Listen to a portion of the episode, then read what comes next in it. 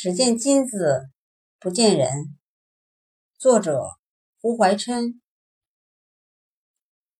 从前齐国有个穷人，他想：当然，我将那街上金铺总的金子抢些来，我就不穷了。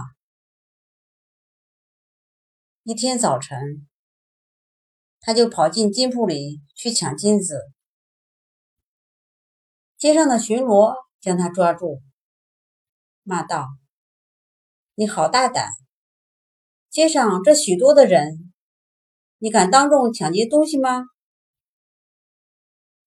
抢金子的人答道：“当我抢金子的时候，我只看见金子，并不看见人啊。”